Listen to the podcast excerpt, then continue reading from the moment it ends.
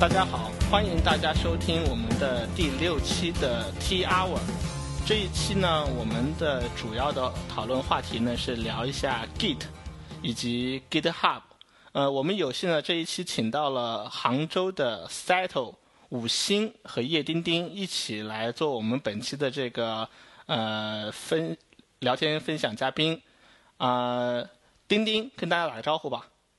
嗨，大家好。嗯。呃，在跟丁丁在都在杭州的呢，五星呢是 Ruby Conference China 二零一二的讲师，他在我们去年的这个 Ruby Conference China 上呢做了一个 How GitLabs Works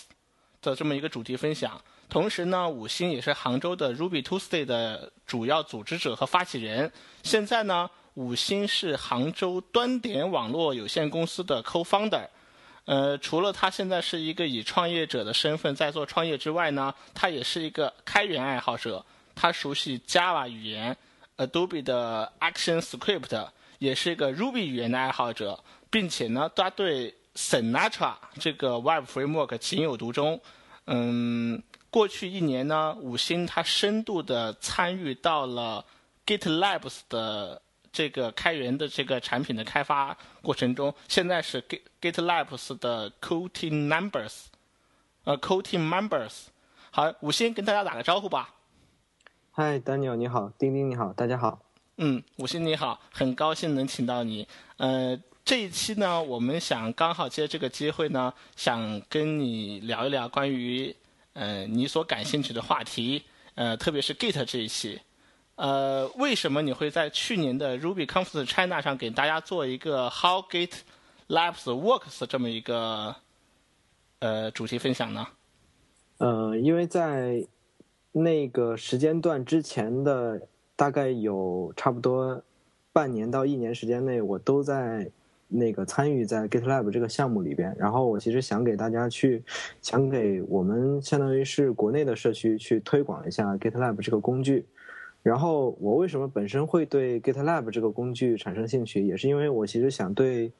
呃，在我前就是上一家公司内部，我想在公司内部也去推广类似 GitHub 这样的一个社区的这样一个氛围，因为其实很多大公司内部有非常非常多的开发者，然后他们开发者内部其实缺少这样的交流工具，然后很多。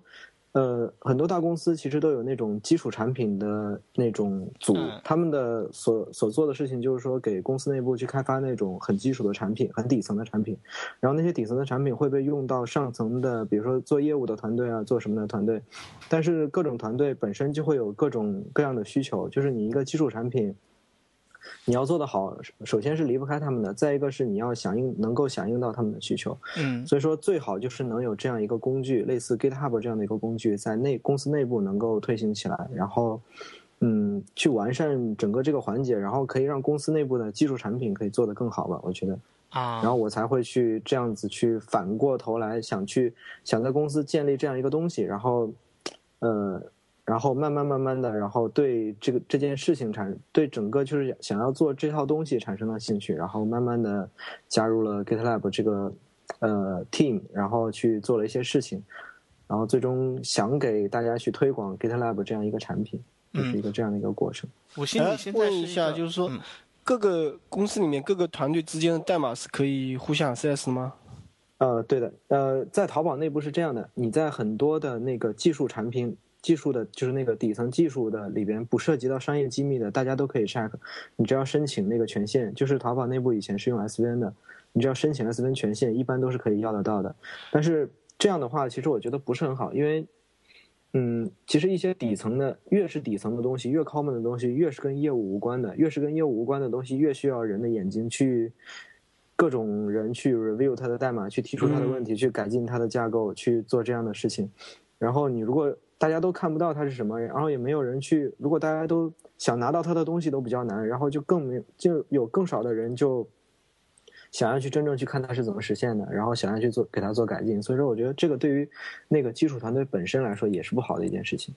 嗯，有道理。然后你刚才提到就是说淘宝是用 SBN 的吧？你个人就是说，可能有些听众他可能对 Git 也不是很了解。或者对 SVN 他可能缺乏了解，你能从你个人角度对这两个东西做一个比较吗？然后你觉得为什么淘宝要用 SVN 呢？嗯，我觉得淘宝用 SVN 可能呃很多大的公司现在可能还是在用 SVN，然后对，呃，这个可能我觉得他们现在不会去变，可能一个也是因为历史原因，再一个是呃可能是因为 Git 本身对于这种团队来说，可能是一些团队就是比较成熟，呃，可能是那种比较大的团队，大家对于新新东西的接受能力，可能越是大的团队对新东西的接受能力越低。如果是一个很小的团队的话，比如说可能两三个人，大家说哦，今天用 Git 可能立刻就用上了。但是你对一个大团队来说，你想要推动一个，就说去转型，毕竟 Git 相对 SVN 来说，呃，还是要就说从大众的接受程度来说，还是要新很多的。就是 Git 这个东西比 SVN 新很多。如果想要去内部推动的话，嗯，从我这边来说，可能阻力会比较多一些。但是 Git 相对真的来说，相对 SVN 来说，优势非常大。然后你可能想稍微付要付出一些学习成本，然后就可以做到就就说 Git 本身是 SVN 的一个超级，然后你如果你稍微付出一些学习成本，我觉得你会得到非常多的。你觉得最大优势在哪里？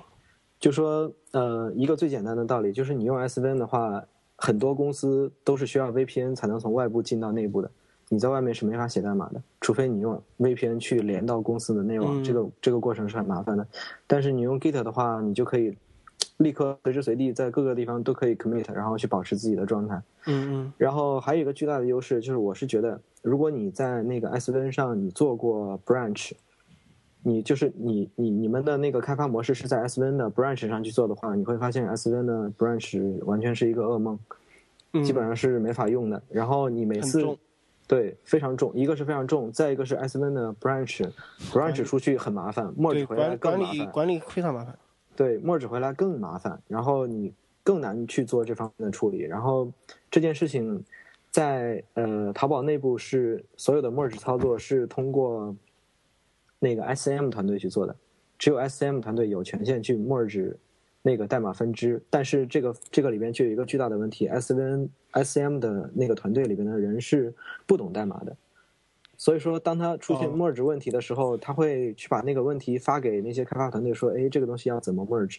然后那个人再去跟他去调那个 merge 分支，然后最终把它 merge 回去，所以说这件事情也是一个很很头疼的事情，听起来。挺噩梦的。这个对对对，这个听起来让人完全难以想象。因为假如说我在这个项目组里面的话的话，我要开发一个 feature，那么我我开我 branch 一个分支，当我开发完以后，我可能那个主项目的主主分支的话，可能还有会推进的很多，就可能会有一些冲突。那理想的情况下是，我开发的 feature 让我来负责把它默进默置到那个主干里面去。如果我很难相信一个另外一个人过来的话，他除非很了解我所做的事情，否则。他如何来 review 我的我我就是可能只有我的项目组这个 merge 这个过程是一个很麻烦的过程。就说是这样的，就说呃，我之前所接触到的一个过程，就说是 SM 的人去点那个 merge，嗯，他们去点 merge，但是 merge 会出问题，merge 会出问题，就会你的那个负责 merge 的那个人就会去做相关的操作，就他会把那个 merge 真正去搞定，但是。要通过 SCM 这样一个角色去做这件事情，当然，可能现在会有一个，呃，就说可能会把那个权限直接丢给那个人，然后那个人直接去把 merge 做掉，是这样的。就说其实，在在很多大公司内部，SCM 是一个权限很高的人，就是他负责所有的权限的一些批改，就说你有这个权限，你没有这个权限，然后他有时候会把那些权限下放给一些人，一些 leader 之类的。嗯嗯，哎，然后他们就可以去做这种。权限的修改啊，不过说起这个，你你会去尝试用 Git SVN 吗？呃，我之前在淘宝内部的时候，我就是自己用 Git SVN 的，然后呃，但是我发现就是还是会出现一些模型上的不匹配，就说你即使你用了 Git SVN，然后还是会稍微有一些麻烦。虽然说自己可以在本地去做代码，呃，自己去 commit 了，然后呃，最终去呃 load 到的那个。就是说，最终去呃，反正总总之还是有一些问题。嗯，我之前用用就是用那个 Git SVN 的时候，还是会有一些问题。嗯，我看的是五星，五星在那个五星，你之前你现在是创业者的一个创业身份，对不对？你从呃从什么时候开始呃作为一个创业者从淘宝出来创业的？呃，我从那个去年的七月份正式，去年的七月份正式出来的。啊，去年七月份。然后之前你在淘宝工作了，你之前在淘宝一直在做一个工程师，做了很长一段时间，对不对？对，我在淘宝有三年的那个工作的经历。那我我知道你的话呢，是从那个 Ruby China 的网站开发，就是上线之初的时候的话呢，你们就作为杭州地区的主要的一批这个 Ruby 用户。那你是从你在你从什么时候开始接触 Ruby 的？以及你在淘宝是做 Ruby 相关的工作吗？呃，我接触 Ruby 可能要在那个零九年。零九年的时候接触 Ruby 的，然后在淘宝内部其实那个 Ruby 相关的工作是比较少的，然后我在淘宝内部也是在做各种，嗯，就是比如说做 Java 啊做那个 Action Script 啊去写一些别的，然后做 Eclipse 插件啊之类的东西，然后可能跟 Ruby 都没有太大的关系，但是 Ruby 可能就说因为它语法的关系，然后因为它这种生态社区环境的。这种问题，呃，这社区环境的这种，就这种吸引吧。然后我觉得 Ruby 是一个特别美的一件，特别美的一个语言，然后有一个特别美的一个社区，然后我就一直就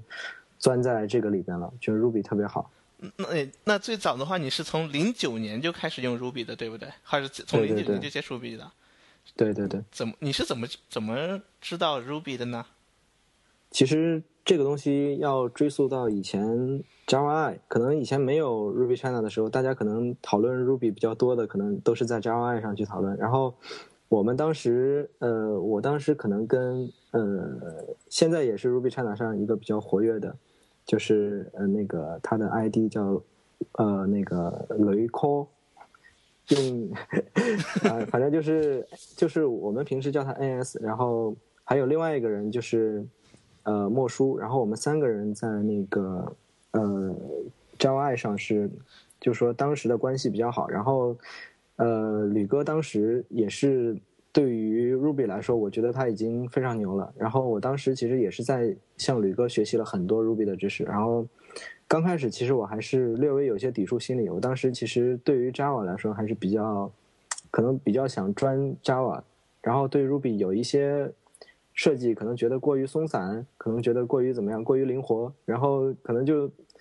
呃，对于 Java 来说，可能就有一些很死板的一些东西，然后当时就觉得自己好像 Java 这样做就是对的，然后，反正我跟他们两个有很多这样的讨论，然后，呃。反正当时我们三个应该说关系比较好。当时其实我跟吕哥学了很多很多 Ruby 的知识。我我记得你们在 Java 爱上混那个 Ruby 版论坛的时候，我就认识你们，包括你、吕哥、莫叔，还有那个花花。啊，对对对，啊，对。这里让我想起一件事，你，你告诉我你是不是蓝光党成员？是的。可能很多人不知道什么是蓝光党，给我们介绍一下吧。呃，什么是蓝光党？可能就是说，在呃，在以前的一个 Java 一个小组，不是在论坛里边，可能就是在一个小组里边。然后突然某一天，呃，吕哥吧，他就 PS 了一个带蓝光的一个那个头像。然后好像好像那个蓝光头像不是那个很有特点，是你的那个头是一个眼睛。是对，眼睛上面有一团蓝色的火。对，有团蓝色的火。然后突然间，你们在 Java i 上，在 Twitter 上，在所有看到你们地方，你们都是用这个头头像，都是带一段蓝光。对对对，都带一段火。然后，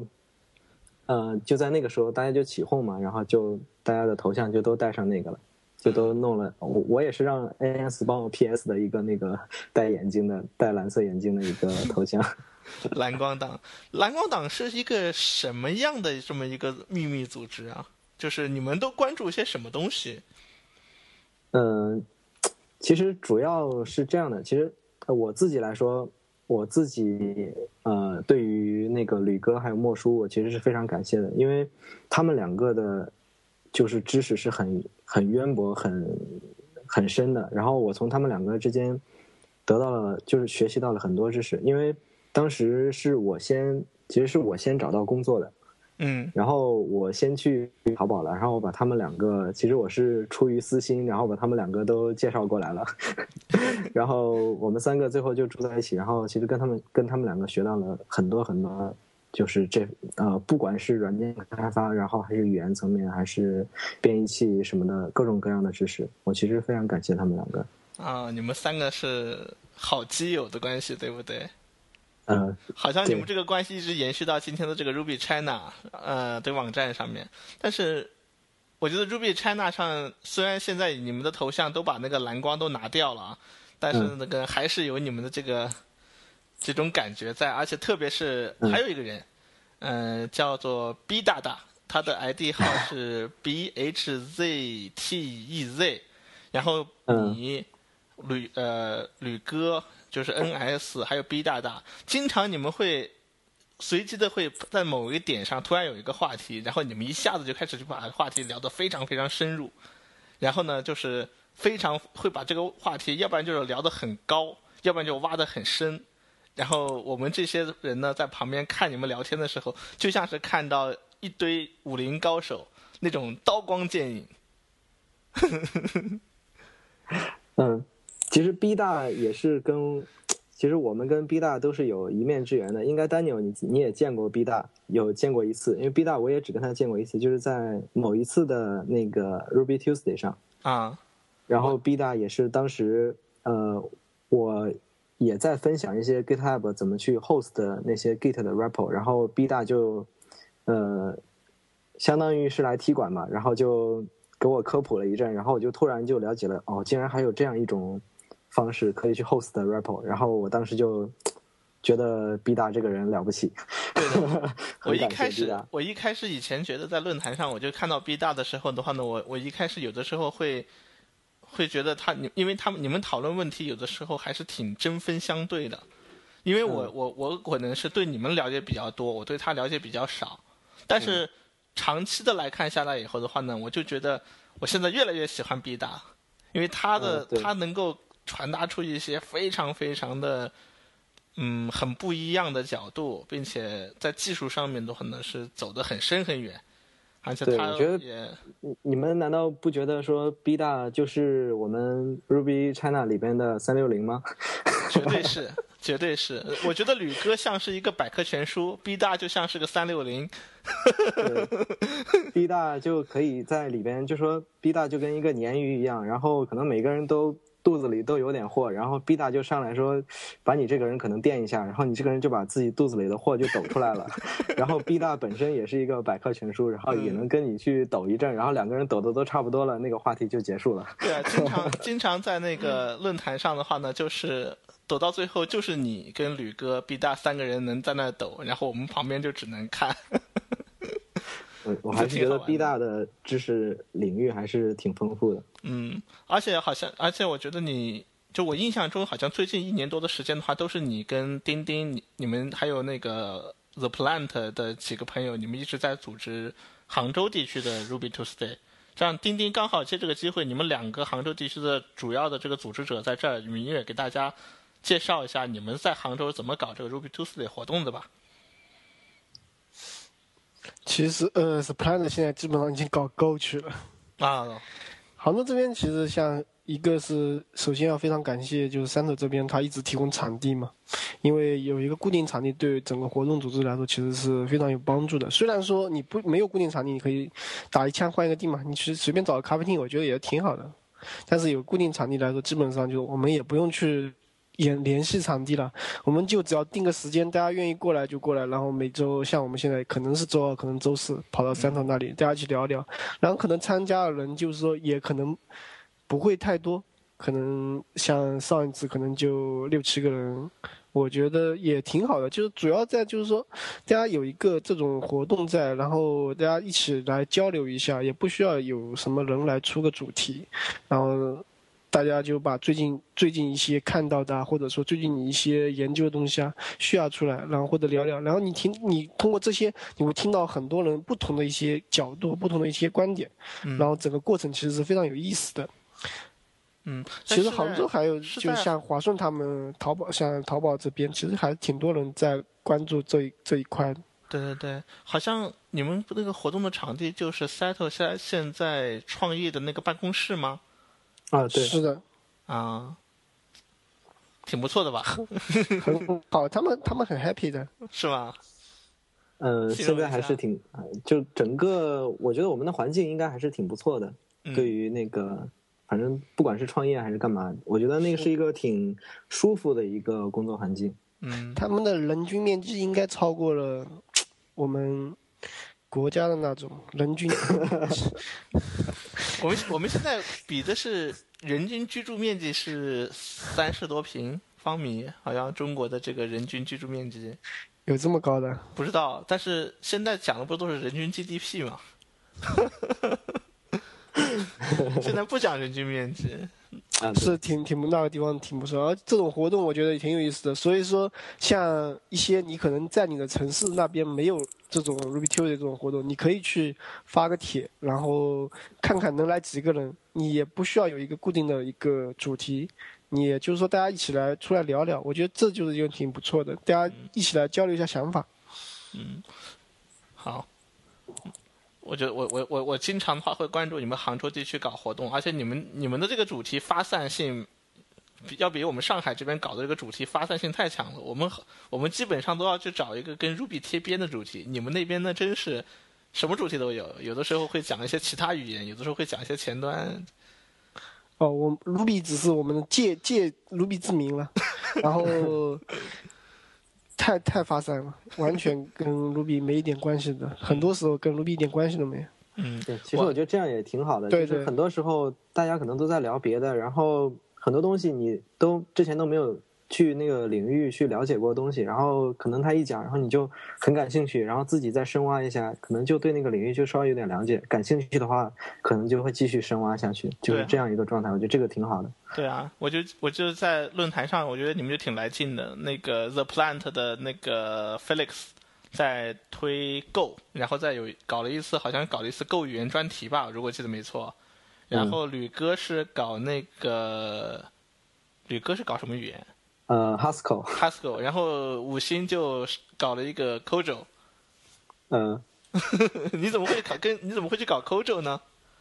因为我觉得这个语言，其实我在各个地方都发现，说很多人觉得这个 Clojure 的这个作者好像很厉害，他叫做呃 Rich Hickey 还是我不知道不知道有没有念错，可能就是叫可能就是这么一个人，很多人都说这个人的，就是思维很。很敏捷，就是他他做那个事情，感觉就做的很很好的，就是很多人都对他有很多正面的评价。然后我当时就觉得说，哦，这个人这么多人给他给他按赞，然后这个人肯定练，就是他做的东西肯定很不一般。然后后来就发现 Closure 这个东西，然后自己再深入学习了一下，发现 Closure 真的是很好，可以给大家推荐一下，大家可以去学一下 Closure 这个东西，还是很有意思的一个东西。啊，丁丁，你刚才说什么？酷，很好，默默的按赞，对吧？因为我没了解过，但是我觉得对，就是很多很多人都给，就是有很多 blog 各种人都给那个 Closure 的这个作者按赞，然后 我就觉得他这么多人按赞，然后肯定是有点什么东西的嘛，对吧？然后那我们就学一下，来看一下是不是有点东西。嗯，有一本书。叫做七周期语言，它呢这本书呢就是讲，呃，给你讲七个语言的入门，怎么去入门，怎么去用这个语言去写一个简单的小程序的这么一本书。它的目的呢就是借告诉你说，除了你自己的工作语言之外，这个世界上还有很多种各种各样的不同语言，每种语言背后呢都有自己的一个编程的这个范式 paradigm。我不知道该怎么翻译，然后中文名我觉得可能翻译成范式的话，相对还比较容易接受一点。就是你当你去学习一门新语言的时候，这个语言背后的这个理念呢，可能会影响你对你自己所熟悉语言的这产生一些新的认识，从而帮助你写出更好的代码，或者说，呃，更多的去掌握的更更多的这个更底层的东西吧。所以，对学一些其他语言其实很有帮助的。对，其实当我学了那个 Ruby 之后，其实我就很想在 Java 里面，平时在可能以前学了 Ruby，然后在写 Java 的时候就很想用什么 list 点 each，list 点 filter，list 点 map 之类的东西，然后就真的是 Java 那边就是很难做。然后我现在就很期待 Java 八，Java 八可以做到这一点。然后，但是现在 Java 八可能要在明年的时候才会推出吧。你现在还在写 Java 吗？呃，我比较就虽然说我不怎么写 Java 了，但是我还比较关注 Java 的。嗯。呃，然后虽然不怎么写了，但是还会写。就是平时我们因为有后端的东西也是用 Java 写的，所以说我平时也会去调一调、debug 一下之类的。碰到问题的时候，所以说我对 Java 也是比较关注的。嗯，我们知道，我们我们了解你的话呢，还有一个特别大的一部分，就是除了你去年在那个 Ruby Conference China 上面给大家讲、给介绍 GitLabs。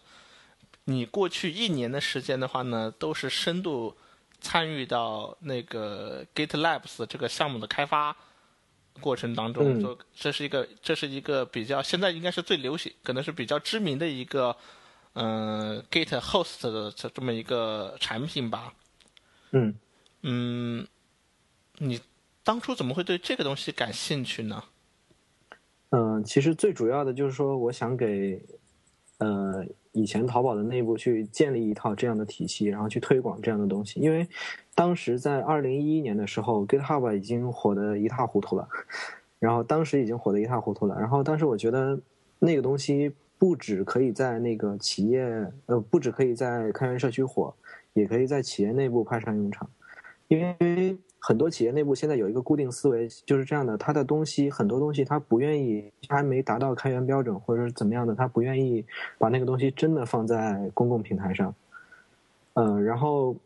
他们就希望说能在内部，就是说大家都能看到就好了，就不要放在开源平台上。然后可能都有这部分保密的那种，就是可能有那种方案吧。然后如果是在自己的那个。如果是能在一个公司内部能推出一个类似 GitHub 这样的一个东西，然后但是它是内部开源的，它不涉及到公网，就是互联网。然后如果不涉及到这一点，然后内部大家也都能去，呃，类似 GitHub 这样去工作的话，我就觉得这个东西对于整个淘宝来说是一件非常好的事情。我就想去，当时想去推广这样一件事情，所以说去深度的参与了一下 GitHub 这这么一件事情，就说是这样的。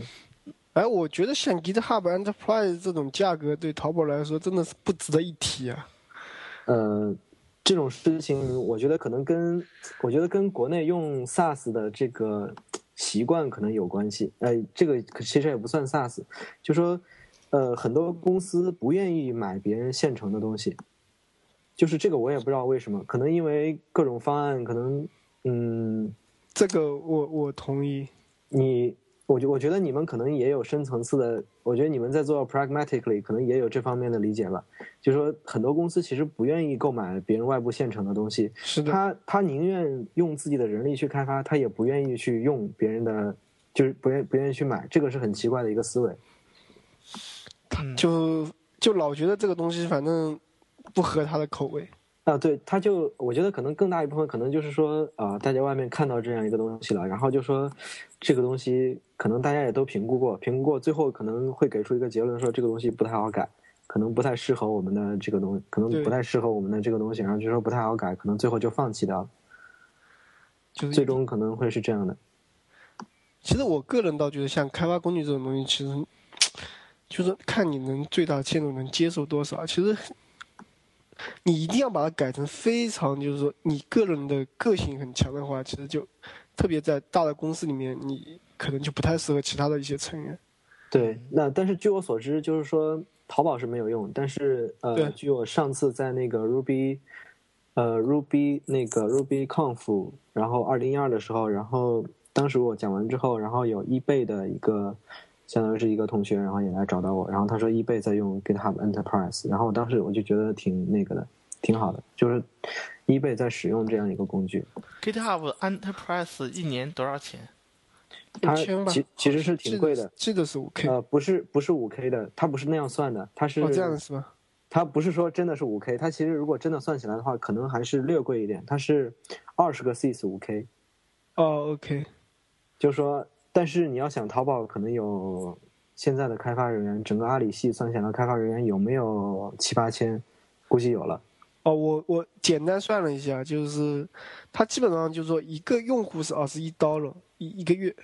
对对对，类似这样。但其实这样对于开发者来说是很少很少的钱。嗯，对，如果真的平摊到每一个人身上的话，每个开发者其实是挺少的钱。淘宝是给你简单算一下，你大概一万个人的话，对吧？对，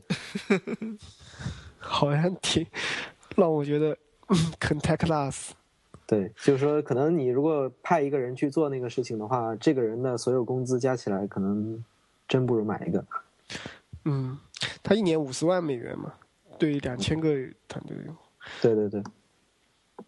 挺好的。但其实这点钱，其实其实我觉得就是说，嗯，GitLab Enterprise 就他向他推出这个，肯肯定就是像服务像淘宝那么大的公司嘛。对他肯定是做大客户的，做小客户其实赚不了多少钱嘛。是的，而你 GitLab 就是说，其实是面对草根的一个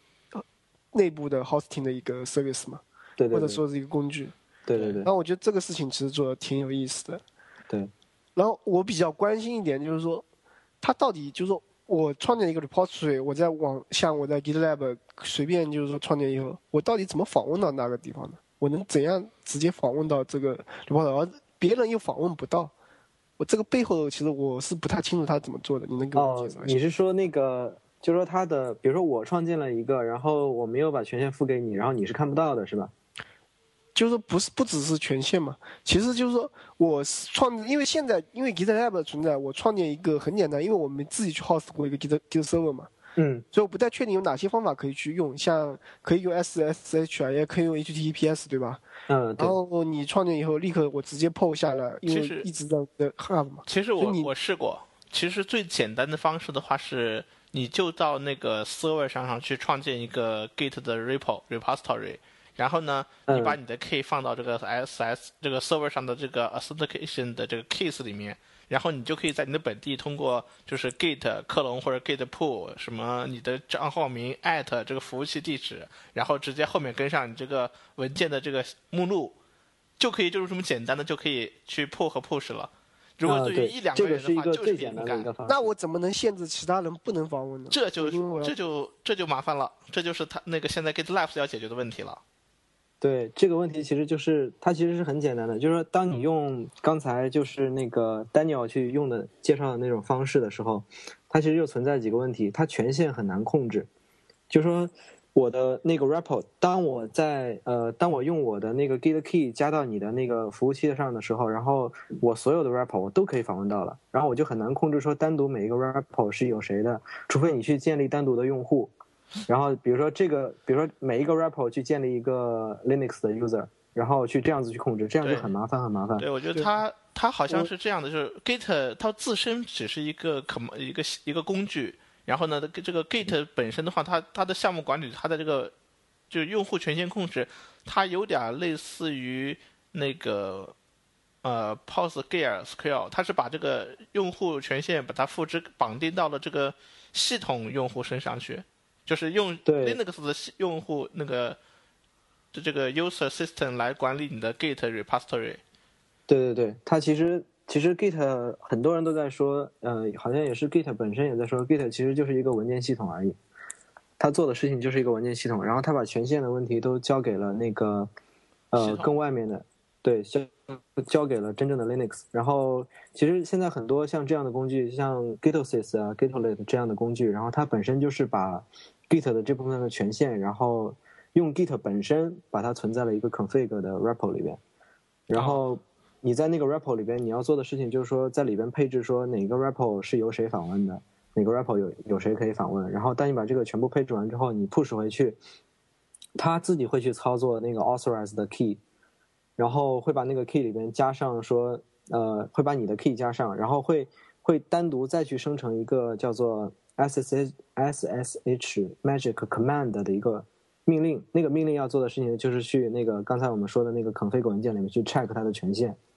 然后它所做的事情其实很简单，就是说在你原始的那种刚才我们说的 Daniel 介绍的那种方案里边，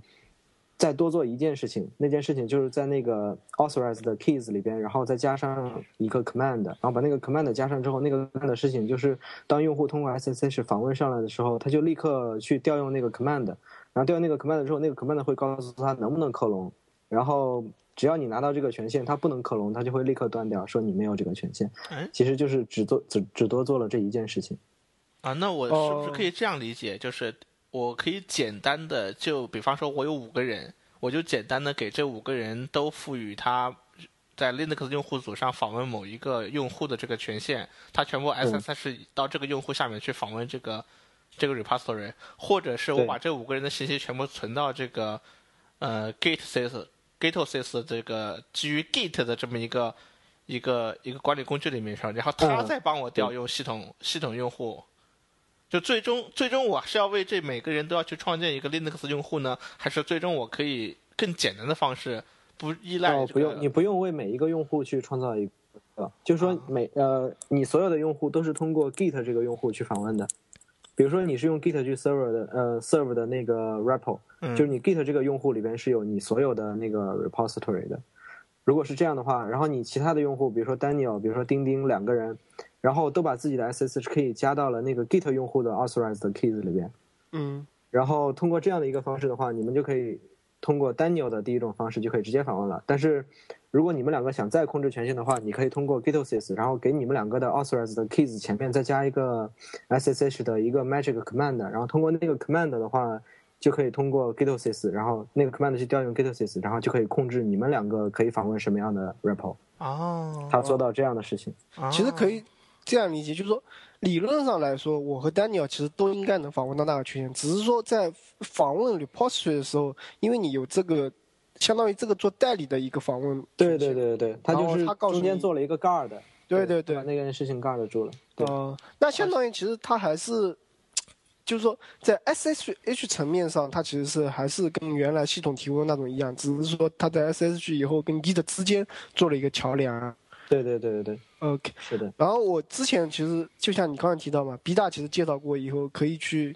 用一个自己不要用 OpenSSH，你自己去搞一个 HTTP，也可以就这样子，就是说我可以避开这个问题嘛，我就不用这个 Guard 了，我就实际的一个 SSH server 就可以做。对，就是 B 大介绍的一种情况是这样的，就是说它。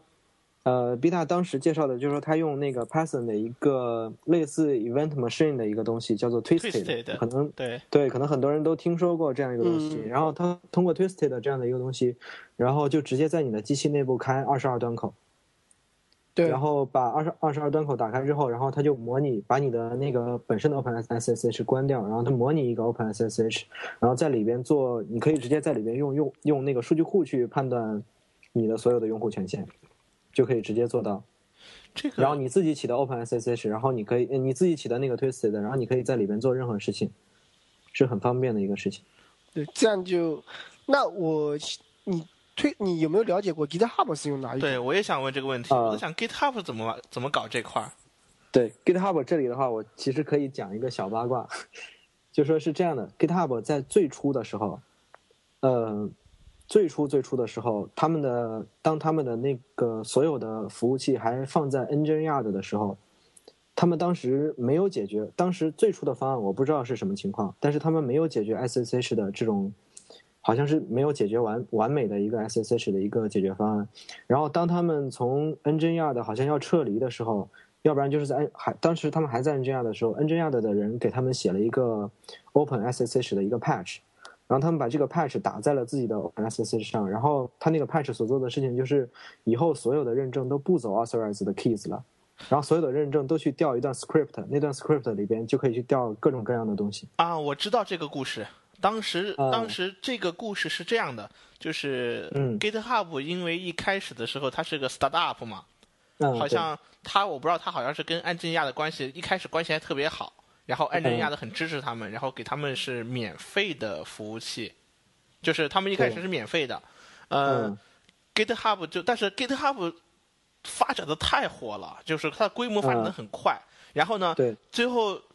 安贞亚的要提供很多的服务器资源，甚至最后要提供投入很多的人力，才能正常的帮助 GitHub 去维护好它的这个这个整个这个系统。并且的话，经常会隔三差五会出现问题。然后一出现问题之后的话呢，大家就会找原因，可能也会发现它是安贞亚的去 service 就就提供的服务的。可能后来安贞亚的发现说，你作为一个 open source 的一个解决方案，一个免费的开源方案的话呢，你发展到今天这个规模，你已经远远不是一个。start up 了，你已经是一个很成功的一个一家公司了。我们不能给你再提供这么无限制的这种免费方案了。然后，当安正亚的决定收费的时候，呃，GitHub 最后可能是基于一些其他方面考虑，最后就把整个服务器从安正亚的呃那里给搬走了，搬到 Rackspace 了。啊，对他们迁到 Rackspace，但是这个原因其实有点不同了，就是说。安静亚的之前支持 GitHub 是因为，就是说 GitHub 的火起来，其实是因为 Rails 的项目在里面，他们把 Rails 项目拉进去了。对。然后所以说他一开始全部基本上就是整个 Ruby Community 啊，因为 Rails 这个项目在 GitHub 有很 Ruby Community 人其实是 GitHub 的第一批用户。对。然后安静亚的他其实一开始一直在推广于 Ruby 和 Rails，他还获得其他各种的 Ruby 的一些解释器。的实现，嗯，所以当 GitHub 发展到就是说，他们初衷是为了去 support Ruby community 嘛，支持 Ruby 社区，然后他发现整个 GitHub 的生态圈已经变成各个社区都有的时候，对，像 Python 啊、JS 啊，各种各种社区都有的时候，这个时候他就觉得就是说他已经脱离了那个阶段，然后他觉得就不能去再做这个支持了。对，我觉得还是从当时好像他不是把他应该不是把 GitHub 赶走，而只是要收费了。收费。然后 GitHub 一听到安正亚的要收费了以后，不知道是怎么谈的，然后就要离开了。而且 Rackspace 也不便宜啊。然后当时他们决定要搬到 Rackspace 的时候，还引起了整个整个 Open Source 的这个社区中的话很多的议论。很多人当时也会质疑 GitHub 这个。人家要去跟你收费，你就离开的做法，那你是不是有点不够太那个了，不够意思？过河拆桥。对，过河拆桥。然后 GitHub 的那个当时就发了一篇很长的一篇文章，解释了这段故事，其中有一段就解释了安德亚的是怎么帮助 GitHub 度过一些难关的。当时就有这个故事，就是在 SSHK 验证的时候的话呢，当时有一个很大的瓶颈呢，是。当你一个请求过来之后，是要用是就是通过文件系统去验证你的这个 SSH 的这个这个验证的。这个文件系统可能就是指的那个 authorization case 那个文件。对对对。但是安贞亚的就当时为了解决 GitHub 的这个瓶颈的时候，把他们给 patch 成了不去验证文件系统，而是去数据库里面去做查询，然后通过数据库的就解决了这个瓶颈问题。我记得当时这是他们当时恩真亚的帮 GitHub 帮的最大的一次。我觉得其他的东西什么免费都不是很重要，因为如果他这个东西挂了的话，他就完全没有，就是整个 GitHub 就没有意义了。因为你这个验证如果非常慢的话，用户体验会很不好，很不好。对对对。但是不管怎么样的话，后面的话 GitHub 一步路这么走过来，大家都看到，嗯，GitHub 发展到今天发展的非常非常强大。嗯，五星，你跟我讲过啊。说所有 GitHub Public 出来的所有的 PPT、所有的视频文档，你全都看过？我只能说我几乎吧，因为我我比较比较 follow 他们的，就是比较 follow 他们流出来的一些信息。就说比如说现在他们经常会有那个，反正我现在觉得 GitHub 里面会经常出来演讲的一个是那个 Zach Holman，他经常会出来演讲，我觉得他的演讲都非常精彩。我觉得每一个，而且他。他是一个很神奇的人，他几乎的每一个演讲都不会重复内容。你可以去他的那个 Zach Holman 自己的那个呃网站上去看，就是他几乎流出的每一个内容都不同，然后每一个里边都会讲 GitHub 的各个方方面面，我觉得非常好。啊，这个我觉得我是推荐大家全力去，如果你没看过的话，我是五星级推荐这个东西。对，霍曼是一个很强很强。对我我印象最深的是他的那个 PPT 做的非常非常的简洁，而且非常的漂亮。对，他在后面的 PPT 做的很漂亮，很漂亮。对，然后还有几个人就说，有几个在那个 GitHub 很底层的，有一些呃，比如说有一些 Ops 团队，比如说他们最近在流出的那个像 Boxing 这样的东西，就是在 Automate Automate 自己的那个开发环境的，就自己每一个。呃公司员工的开发环境的这样一个工具，还有一个就是说，像 GitHub 本身的一个比较底层的一个人，他现在在开发 LabGit Two，然后这样一个工具，然后这个工具本身是一个叫做他在 GitHub 的 ID 是 VMG。他是一个 GitHub 一个很底层的员一个员工，呃，就是做很底层事情的。然后他自己做 LabGit Two，然后这个工具也是一个，现在 LabGit Two 也得到微软的支持了。就说这个事情是一个，也是一个很很前沿的东西。嗯。然后这里边的一些人，呃，我觉得 GitHub 里边就是他在放出来的一些东西，我自己都觉得很好很好。有一很多东西都是跟我们。就是跟我以往了解到的一些事情都是很不太一样的，就学到就是耳目一新，然后每次都能学到很多新东西。嗯，丁丁，你能不能列举一下 GitHub 放出来一些一些一些小产品或者一些项目或者是一些 library，对你感觉的话印象很深的，给我们举几个例子，你有印象的？肯定 Hubert 算一个呀。Hubert，Hubert 是什么？机器机器人。嗯，它是一个让你，呃，它内建了一些机器人，而且现在有越多越多越来越多的人可以像像我们现在在 HipChat 里面，其实我们自己去放了一个 Hubert 机器人，然后它主要是为了就增加我们提高我们的生产力，我们可以很多事情我们不用去实际操作，我们就发个消息给这个机器人，让这个机器人帮我们去做一些事情，所以 Hubert 是一个挺好玩的事情。第二个我觉得就 Play 了，就我很因为让。整个公司的人，然后每个人都可以当 DJ，然后去放音乐。只可惜就是说，一个是网络环境啊，还有一个可能就在中国这边的可能有点限制，不大适合去玩这个你们介绍一下 Play 这个东西是怎么玩的呀？因为好像我丢 Terry 还是谁给你们搞的这个东西？嗯，Play 其实还真的就是说，因为只是去了解过，还玩不起来。因为一个首先它可能需要的是，就你在。公司一个范围，一个是你的网络一定要非常的一个好。我目前来说，这个可能就是说，像泰瑞这种属于 geek 的人可以去玩一下，像我这种人，就是说只能去享受他他的成果。嗯，呃，Play 是不是也是通过这个聊天室的？Hubert 还是通过什么方式？好像是有一个音乐的服务器，你你可以通过什么方式去给他发指令，他就给你播放音乐，并且还可以排队，大家都可以点播自己喜欢听听的音乐。就是比方说一个一个一个办公室里面有好多人坐在一起开发，那么有一个公共的一个音响专门放音乐，然后这个音乐放什么音乐的话，由大家通过这个 Play 来 social 的方式来来去 vote，是这样的。就是说，它有霍伯特集成，但是霍伯特这个东西在它这里其实是一个很小很小一部分了。然后我觉得 GitHub 影响对我来说最深的，可能就是不是不在于它的那些履约式来冲起来。虽然它其实一直包括它 GitHub 全部东西基本上都可以认为它其实都是 Open Source 出来的，但是它对我来说影响最深的可能是一个它的组织方式，一个是它的工作方式，这两个其实对我来说是感受最深的。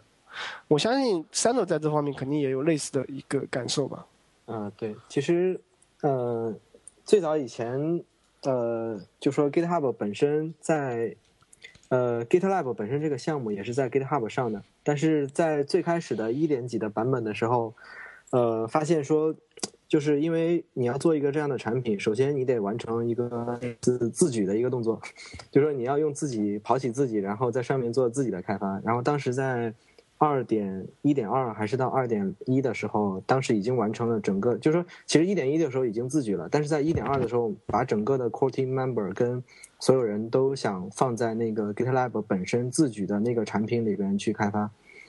但是后来其实发现一个重大的问题，就是其实参与的角色太少，其实更多的你是想得到那种社区的反馈，当时又不得不继续保留着 GitHub 的那个 issues，然后。就导致说两边可能都有这这方面的讨论，然后到最后就完全放弃掉那个在那个 Git 就是 GitHub 本身自己的那个产品了。虽然那个产品一直在跑，但是已经几乎不用了。就是说大家都在那个 GitHub 上去参与去做这个事情，然后就变成一个这样的一个模式。就说其实这样一个模式也是说，相当于是有很多人都其实。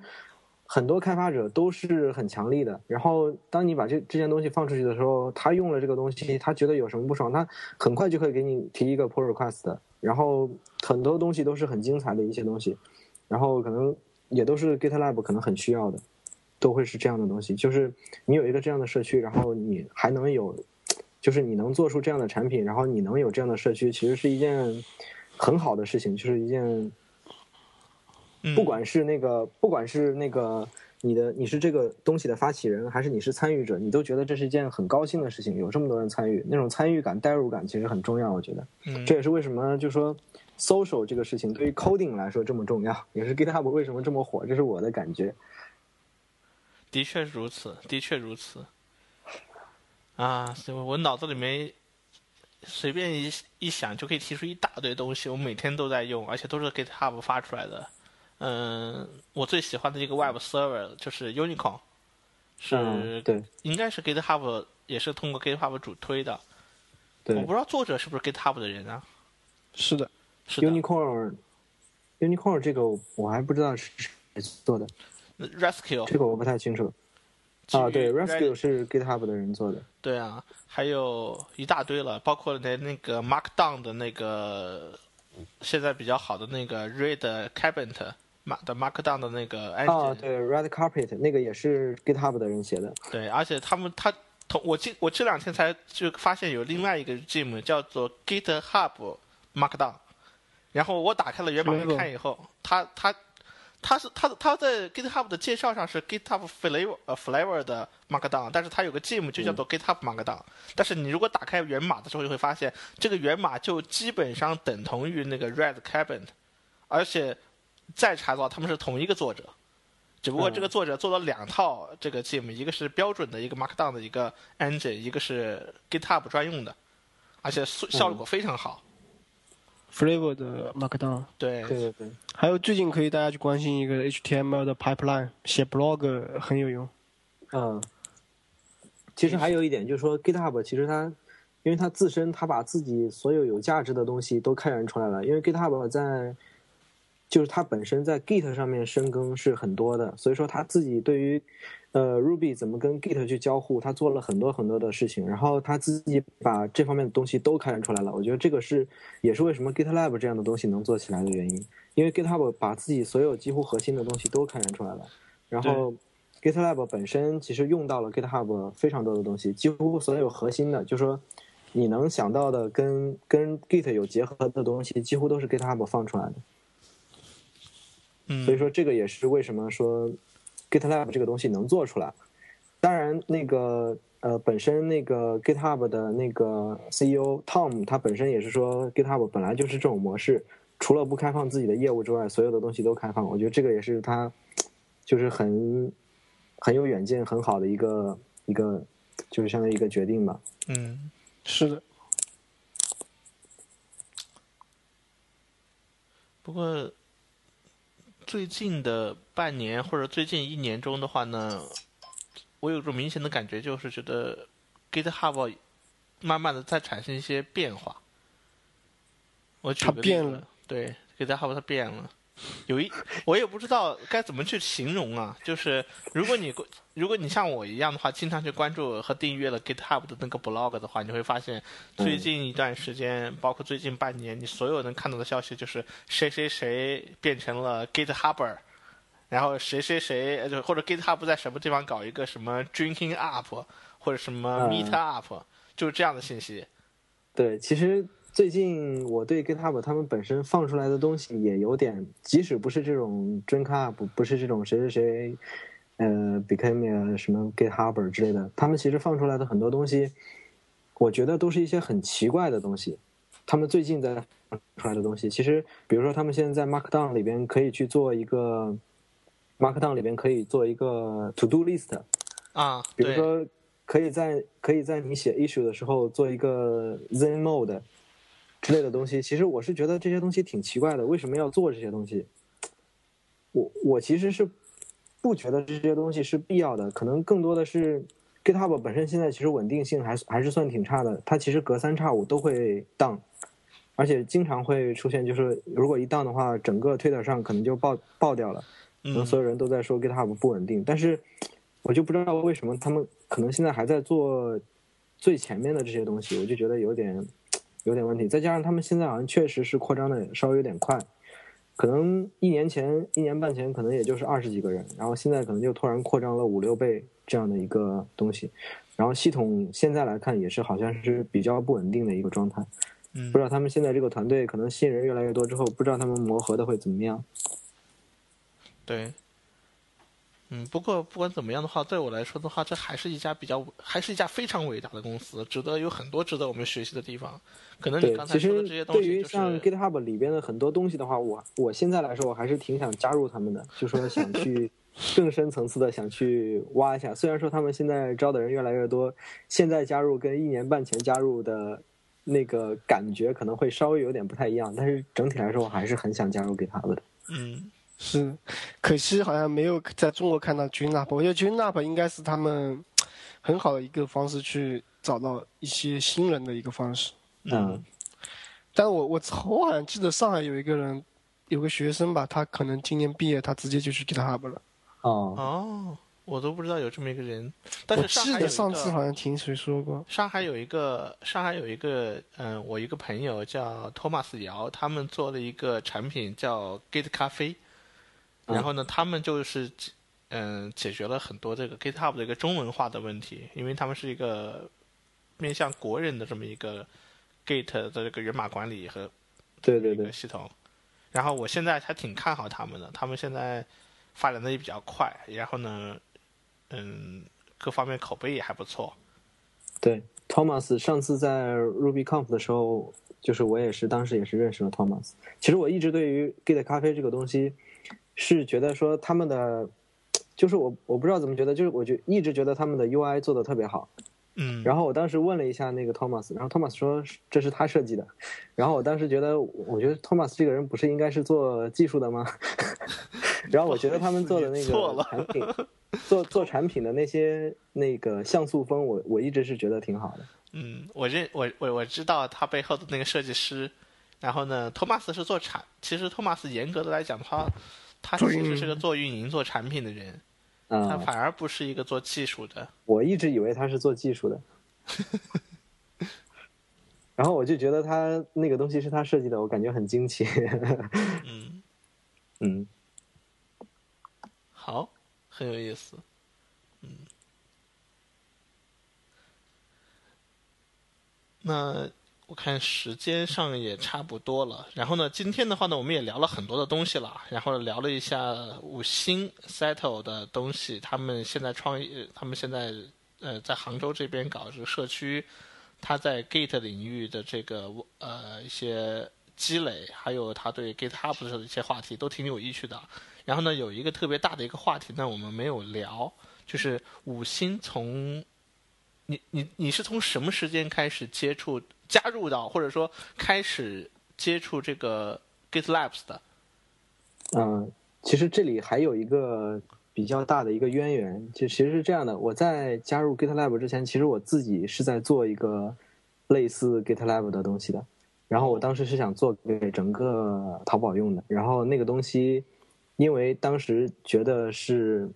呃，可能要就是我我自己如果做的话。我自己要付出很多时间的，然后当时就起了一个名字，因为 Redman 比较火，我那个名字就叫做 Blackman。然后那个那个东西，然后当时因为呃跟公司内的种种原因吧，我在两个周的时候就已经做出一个 demo 可用的一个东西了。然后当时因为公司内的种种原因吧，然后那个东西没有推得开，可能在在公司内可能延期了两个月左右吧。那个东西本身没有什么进展。然后当我再次脱离整个公司的时候。脱离整个公司这个视角，然后就说暂时先不做那个东西的时候，发现 GitHub 上有一个已经开始了一个月的东西，叫做 GitLab。嗯，然后我才去参与到 GitLab 这个里边去开发的。然后其实真正参与是在零一年的十一月份。我觉得你加入的这个时候，好像是就是 GitLab 刚刚崭露头角的时候，可能那个时候还不为人所知。但是现在 GitLab 比较少。对，现在 GitLab 已经是整个是自建 GitHub 的这个开源产品中，应该是比较，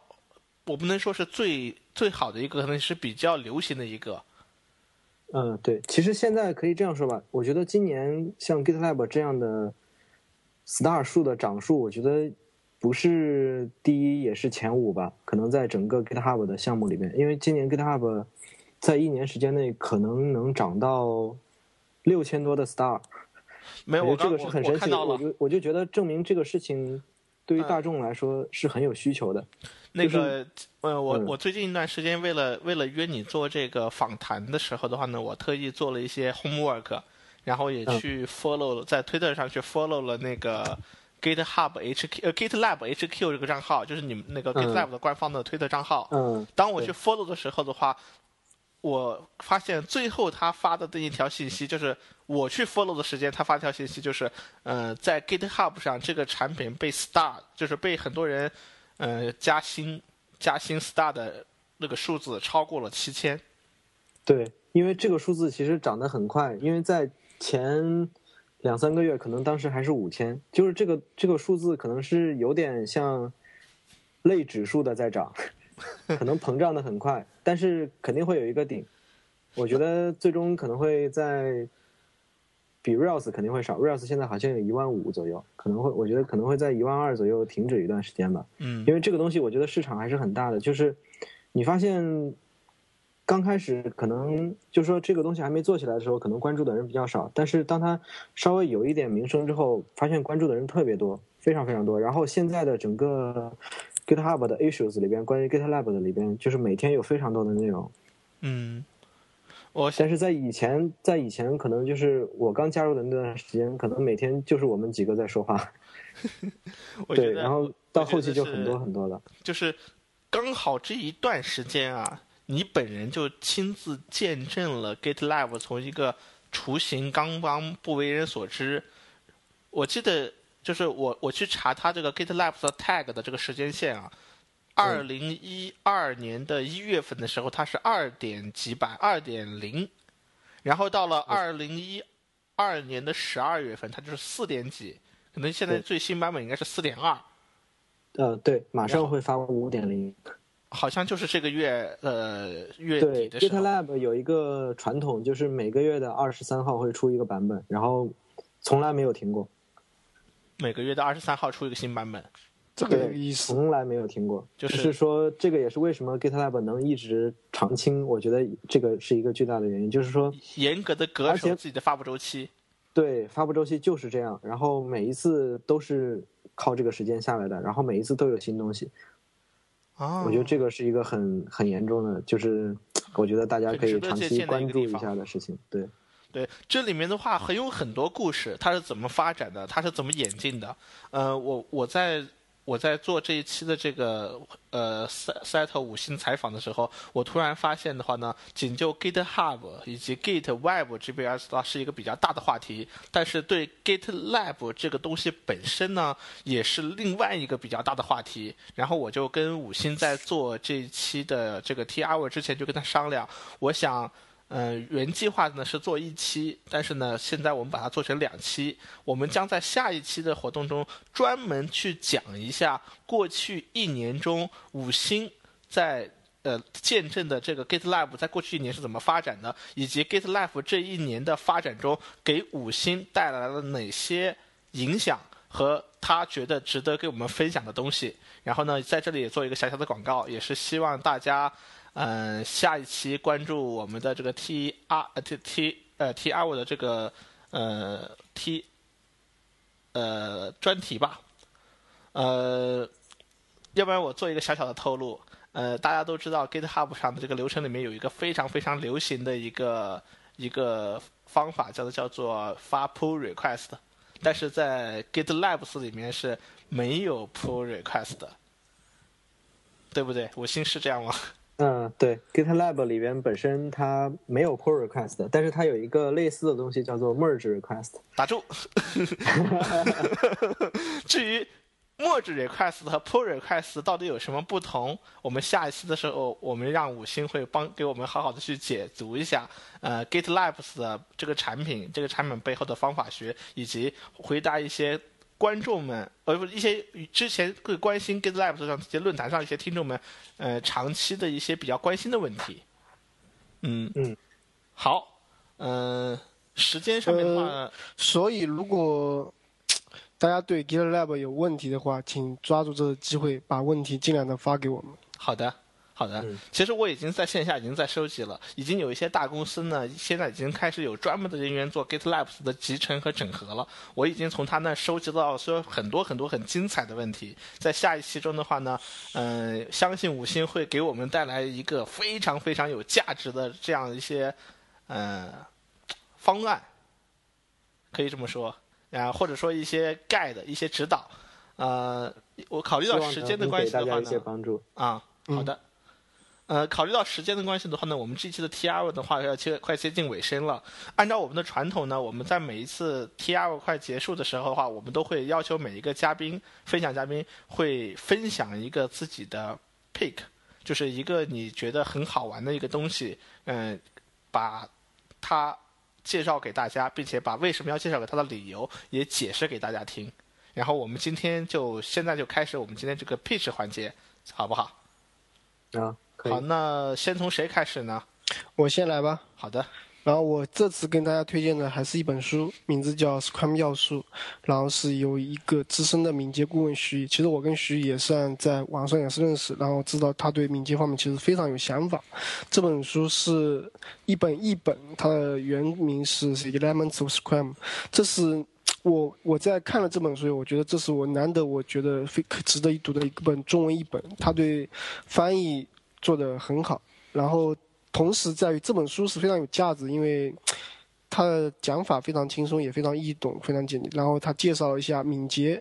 的一些基本思想，还有 Scrum 整个方法的一些核心要素。我觉得对非常适合，就是说你想对敏捷有了解，或者对 Scrum 怎样运作有希望去了解的一些，嗯，特别是一些初学者。我觉得让他来武装自己，武装整个团队，让你团队更具有生产力。我觉得是非常好的一本书，可以去作为了解。嗯，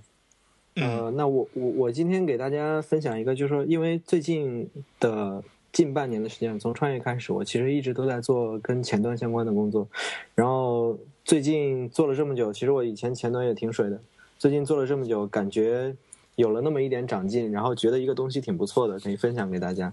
然后就说那个东西叫做 component，它的那那个在 GitHub 上的访问路径是这样的：GitHub component，然后 slash component，然后这个路径呃就可以直接访问到这个项目了。然后这个项目的 leader 是 GitHub 的最资深的，就是说他是反正 GitHub 现在的整个的那个 contribution 排名里面排名第一的，他叫 Vision Media。然后这个人他自己写了一个工具叫做 component，这个工具的主要作用就是说。把自己所有的前端组件，就是把自己的前端的，比如说页面里面的一些东西划分成组件，然后所有的组件，然后通过一定的 build 的方式，然后最终把它 build 在一起。它解决了两个问题，一个是说组件跟组件之间的依赖关系，然后它这个有一个依赖数去解决。还有一个问题就是说，以前我们在做组件的时候，更多的是在做那个 JS 的组件，然后这个 JS 的组件其实是有挺大的局限的。然后在这个 component 里边，它把组件的定义，它是把它划分成一个 HTML，一个 template，然后一个，就说一个 template，然后一个 JS，一个 CSS，这样的一个组合才是一个完整的 component。或者说，你可以把它退化成为像我们以前做 component 的方式，就是单个 JS 的 component。但你你通过这样的组合之后，你会发现一个 component 就是开箱即用的，它不需要去写别的那些。呃，可能一些 HTML 啊之类的东西，它是一个开箱即用的一个系统。然后我还是挺推荐大家去看一下这个东西的。这个东西的适用场景是一些比较中大型的一些项目，不是不太适合很小型的项目。因为很小型的项目，可能如果你在做一个创业，有一个 startup 的话，可能自己有那个 idea，然后实现之后发现不行，可能就丢掉了，没必要做这种东西。然后对于中大型的公司，比如说你想要。把整套 component 的推广在不同产品线，然后每个地方都要用的话，我觉得这个是一个比较好的一个解决方案。然后推荐大家可以看一下，就在 GitHub，然后 component slash component 就可以看得到。我觉得 TJ 这两个字就足够让你具有足够吸引力去看这个东西。TJ 出品必属精品。对，TJ 的很多东西很牛逼。我最近我最近也是一直在做前端做 JavaScript 的东西。然后我虽然没有用这个 component 这个组件啊，但是我自己也在用其他类似的，就是类似想法的和类似的些 framework。然后有很多东西可以找机会跟五星好好聊一聊。另外的话呢，如果有机会的话，我们也可以做一个前端的考前端的一个呃专题，然后再继续再挖掘一下这一部分一些外就是外部前端的一些新的一些动向。嗯啊，很好，谢谢五星。那今天呢，我给大家要推荐的话呢，是一个 blog 工具，叫做 HEXO。呃，GitHub 呢给大家提供了一个服务呢，叫 g 叫 GitHub Pages，就是呢，你可以把一些静态的页面呢，可以放到 GitHub 上，让 GitHub 来帮你来 serve 这些静态的 HTML 页面。嗯，就诞生了类似于像 Jekyll 或者是 Octopus 或者 Middleman 这样的这些嗯。静态的网站生成工具，可你可以拿来写网站也好，写 blog 也好。我们的 T hour 的官方网站 T hour 点 FM 就是用 Middleman 写的，并且 host 在 GitHub 上面的。嗯，今天我要介今天我要介绍的这个 blog 工具呢，叫 HEXO，它有点类似于 Octopus，Octopress。嗯，不同的呢是 Octopress 呢是用 Ruby 写的。但是 X H E X O 呢是用 Node 写的，嗯，它的作者呢是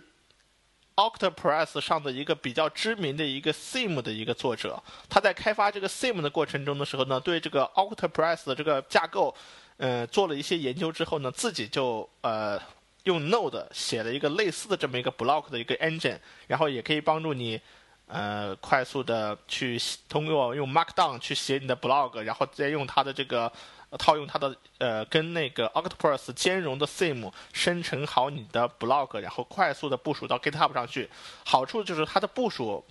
非常简单，而且它的这个网站的这个生成速度非常快，要比那个 Octopus 的 Ruby 版本要快很多很多。并且呢，我相信很多人呢，对玩 Ruby 的人的话呢，可能对 Node 也是很感兴趣的。如果你很有兴趣的话，去玩 Node 的话呢，不妨来看一下这个 Block Engine，也挺好玩的。我今天就给大家推荐一个这样一个工具。好，呃，时间我看也差不多了。今天呢，再一次感谢五星还有钉钉，然后我们一起录制这个嗯 TR 的第六期。然后呢，我们下一期见，谢谢你们。啊，大家再见。大家再见。